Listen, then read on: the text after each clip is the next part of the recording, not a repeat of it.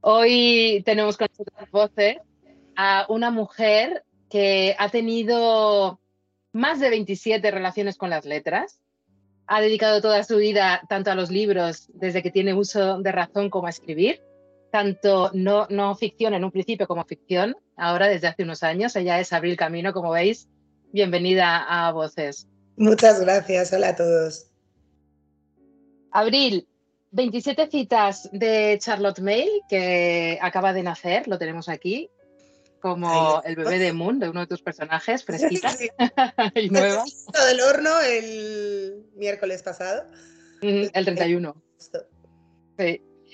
Eh, ¿Tu relación con las letras tiene algo que ver con el tipo de relaciones que va a tener eh, Charlie en la novela? ¿Tienes también secuencias del estilo, hilarantes o trágicas, tragicómicas? Bueno, un poco. Yo creo que en todas las relaciones que establecemos hay, hay desastres y, grandes momentos, ¿no? Pero bueno, mi relación con las letras ha sido más mm, estable, digamos, y más eh, agradable también que, las citas que tiene Charlie en el libro. Tengo los ojos vidriosos porque me estaba riendo ya antes de empezar la entrevista, comentándole algunas cosas que no podemos eh, comentar ahora para no hacer spoiler, porque tenéis que disfrutar de la novela vírgenes de, ese tipo de información. Pero bueno, es eh, una novela muy, muy divertida con esos puntitos de humor inglés. Eh, en algunas escenas eh, el humor y la comedia que hay es situacional también. Hay momentos que se te graban en la mente, que era justamente de lo que estábamos hablando, y te vas riendo mientras estás haciendo otras cosas, que es lo que me pasó ayer a lo largo del día. Bueno, eh, eso para mí es lo mejor que me, que me puedes decir, porque eh, hacer reír es muy difícil pero muy difícil. Yo creo que si hubiera sabido cuánto de difícil era eh, antes de empezar a escribir, a lo mejor me iba a un drama en vez de una comedia. Em, y, yo, claro, mi pánico, eh, yo soy una persona bastante segura en, cuando publico, o sea, no, no, no tengo grandes inseguridades, tengo claro cuáles son mis mejores novelas, cuáles son las peores, pero con esta tenía pánico a que todo el mundo dijera, eh, a mí esto no me hace ni puñetera gracia, ¿sabes? O sea, esto, pues le hará mucha gracia a la autora, que es el caso, pero a mí me deja frío y, bueno, no ha pasado, ¿vale? Entonces, estoy recuperando el aliento esta semana porque no ha pasado. ¿Es la que más te ha costado escribir en ese sentido, por, por todo esto que estás comentando? De lo que tengo publicado, sí. Eh. Yo es que soy muy experimental y me apetece escribir cosas muy diferentes siempre. Y hace, pues justo antes de la pandemia, eh, escribí una novela histórica que tengo en el cajón por el momento. Y eso fue tremendo también. Eso fue tremendo por todo lo de documentación, comprobar cada detalle. Bueno, eh, iba a decir a la mitad. Eh, llevaba un 10% de la novela y estaba en plan, pero yo por qué me he metido en este follón yo sola. Pero de lo que tengo publicado sí, ha sido lo más difícil sin duda. le decía a mi amiga Alice Kellen, que es valenciana, que, mm, que, es una de mis mejores amigas, vamos, y, y, le decía cuando acabé, Dios mío, he llorado todos los días, he sufrido escribiendo esto, y, me, y su frase fue, qué punto de partida tan esperanzador para una comedia. Digo, pues sí, pero es que al final el sentimiento del, del autor no se refleja para nada. Yo he escrito dramas vamos, escenas de mm, llorar y mm, desgarrarse y yo las estaba escribiendo comiéndome un Kit Kat, ¿vale? Y con el sálvame de fondo, o sea, ¿sabes? Sin más. Y esto pues lo contrario, o sea, yo estaba escribiendo una anécdota graciosísima y cambiaba 28 veces cada palabra en plan, pero esto se entiende o lo que tú dices de las que son muy, muy situacionales de, de yo tengo la imagen en la cabeza, pero lo estoy contando bien como para que la gente entienda pues dónde está cada personaje y por qué se llega a esa pues a ese malentendido, a ese lo que sea. Vamos, que fue un sufrir. Hay que decir Resumiendo que, fue un sufrir. Mm, que francamente se nota el trabajo porque sí que vas introduciendo poco a poco al lector hasta que llega el, la explosión apoteósica, ¿no? De, lo absurdo, porque hay mucho absurdo, es algo que me gusta mucho. Bueno, a mí me encanta el humor absurdo. Eh, mm. Antes decías el humor inglés, a mí me encanta el humor inglés y me encanta el humor absurdo, que son dos humores que no a todo el mundo le gustan, ¿vale? Mm. Eh, pero para mí era, era guay y, era justo lo que quería. Bueno, y era el, en el que yo me muevo cómoda. Es imposible que yo escriba una comedia con un tipo de humor que a mí no me haga gracia, porque entonces ya si tenía inseguridades con esta, que a mí sí me hacía gracia, pues imagínate.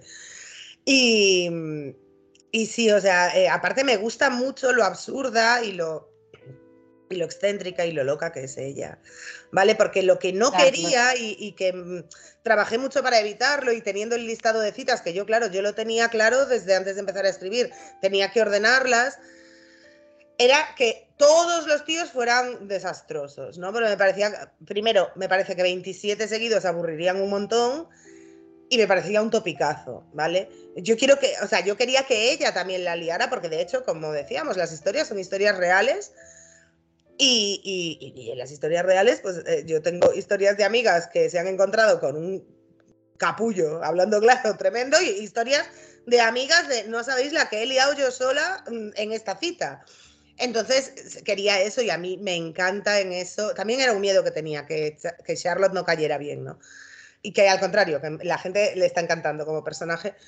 Em, y, Charlotte, claro, es que es un desastre, ella misma. creo, claro, creo que gusta también porque por una parte segura de sí misma, por otra parte se ríe de sí misma y eso eh, es, muy interesante y nos desacompleja a todos eh, en situaciones que las, que, bueno, que las hemos podido vivir o, parecidas, ¿no? Sí, eso es un poco, conecta un poco con, con, el espíritu de Bridget Jones, que es indudable que es una inspiración para esta novela, ¿no?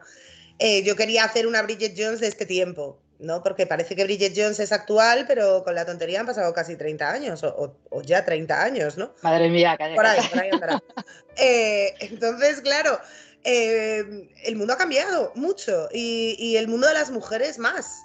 Entonces, em, Bridget Jones para mí es un personaje maravilloso porque, em, ¿cómo decirlo? Eh, como glorificó el fracaso. ¿vale? De hecho, yo, yo antes eh, trabajaba en prensa y escribí un artículo bastante largo una vez, eh, un reportaje sobre, sobre por qué Bridget Jones era un icono feminista. Y hubo muchas críticas, de, críticas de estas de gente que solo lee el titular, ¿no?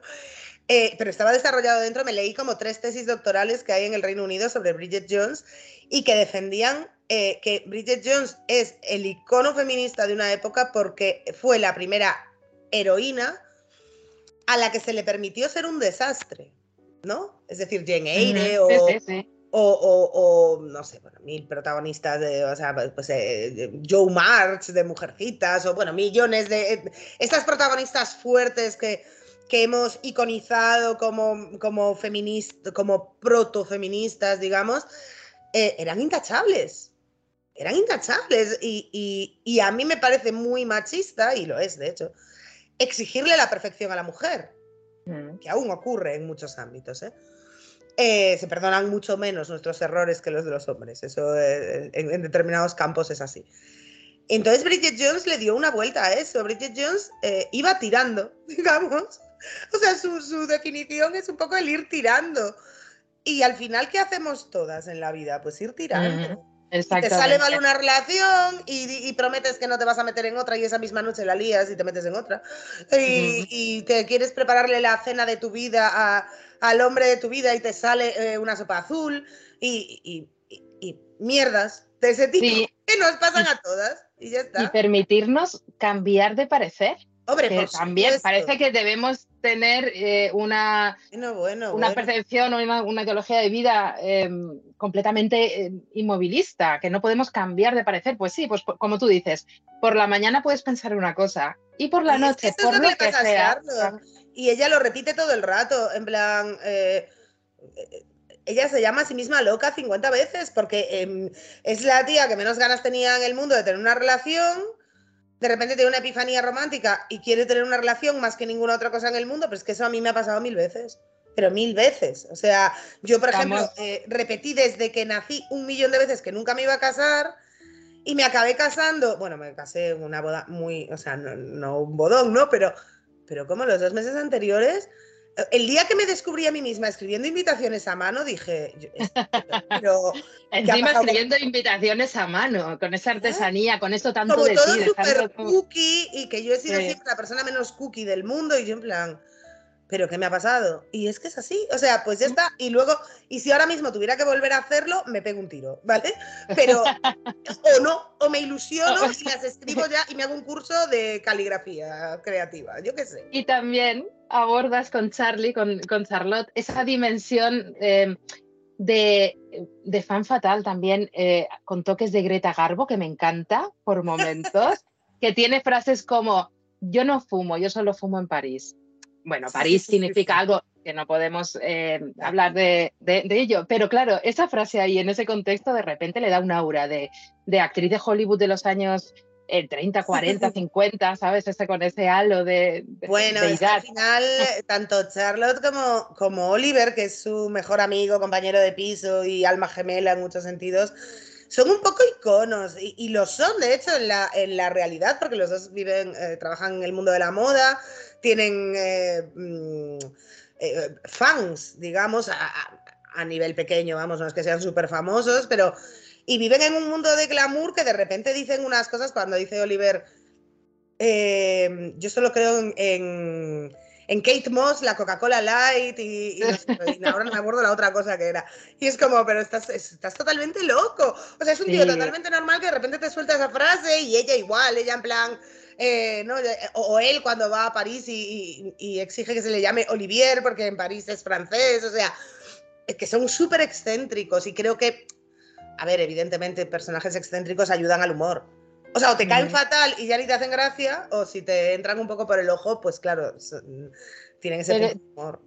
También aderezan con vida, con em, chispa, con luz, con pasión, con brillo, con, con vida, es que con vida con mayúsculas.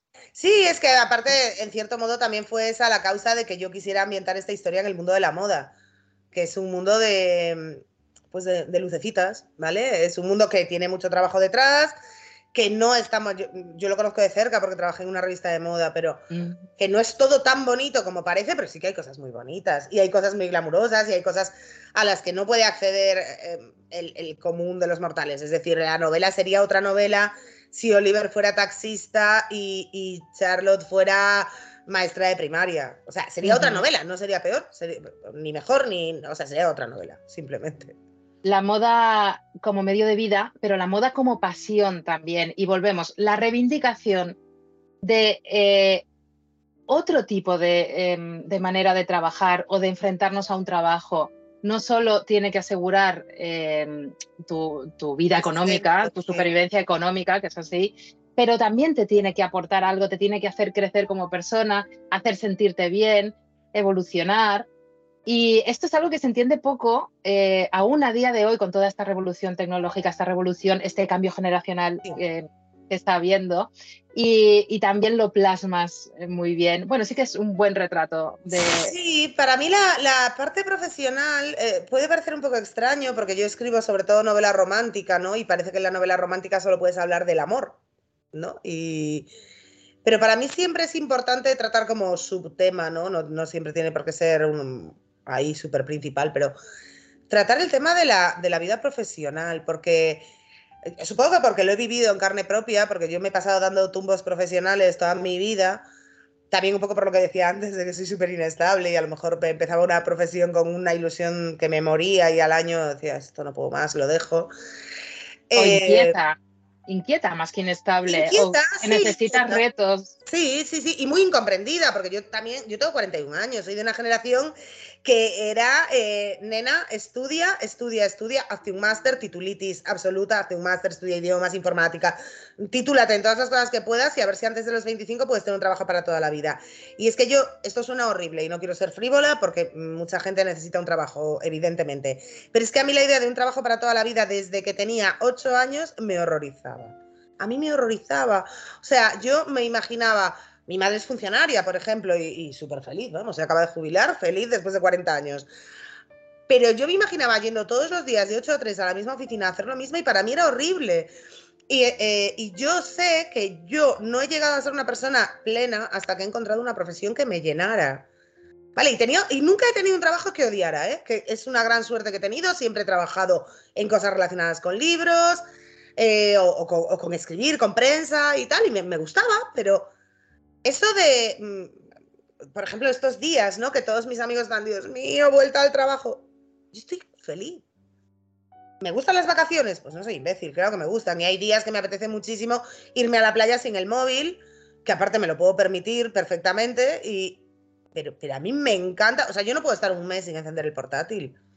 Es, importante es eso, ¿no? Es que al final eh, es, no es, bueno, es que es una dimensión de la vida y la has integrado perfectamente en tu, en tu plan de vida. Cada uno tenemos. Hay, hay esa frase, ¿no? De mm, encuentra un trabajo que te apasione y no volverás a trabajar nunca. Bueno, que es muy utópico, obviamente. Y yo hay días que en esta profesión, incluso que me encanta, pues eh, también me cabreo y digo, a la mierda todo, como todo el mundo.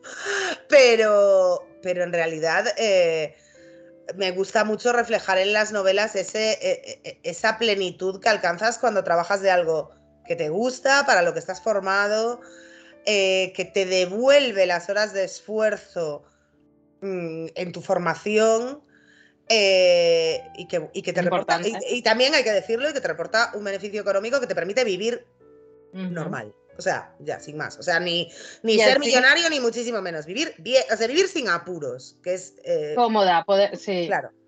Que así estaba Charlie, así estaba Charlotte hasta que cumple 30 años, rodeada de su familia. Resulta que los imagino como velas encendidas alrededor, ¿sabes? Así, con esa solemnidad.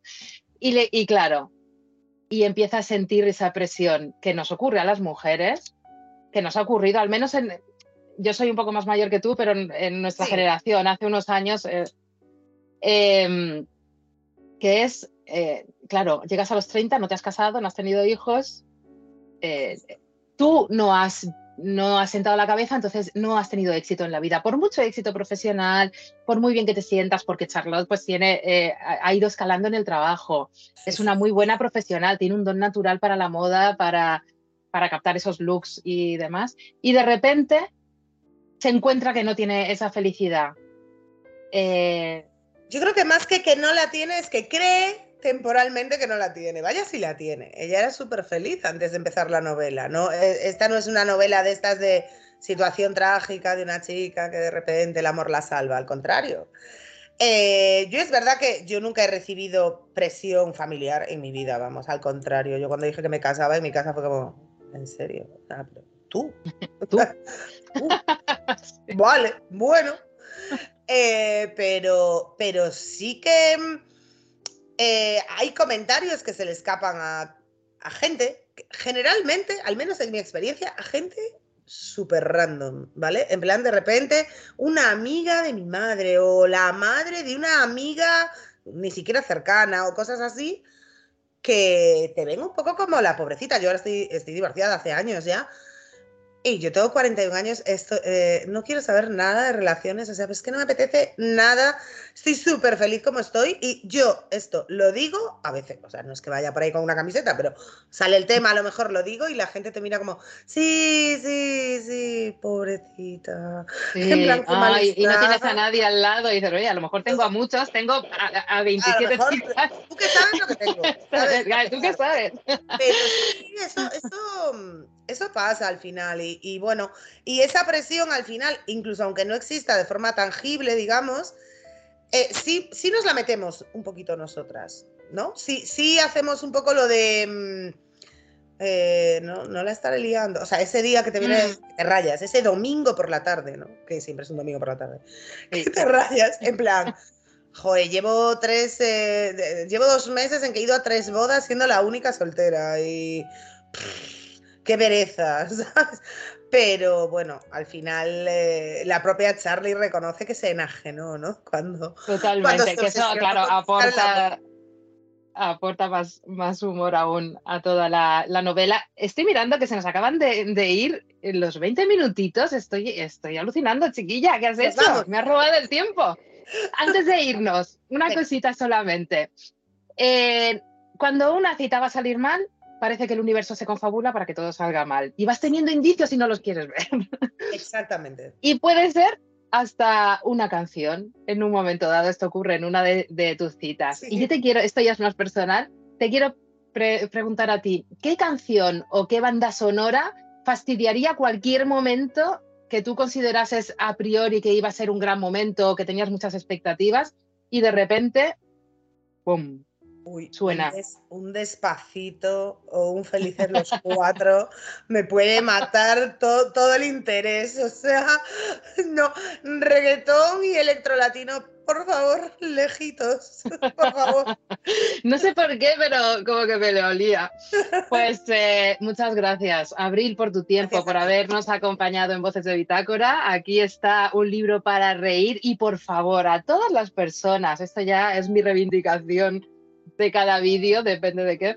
En este caso, a todas las personas que consideran que libros de em, comedia romántica, o en este caso mm, casi tragicomedia romántica, son superfluos, que no tienen eh, un valor, por favor, leedlos. Porque hasta que no nos acerquéis a ellos, pues no vais a saber de qué se trata y lo felices que nos pueden hacer que yo aún me estaré riendo hoy todo el día.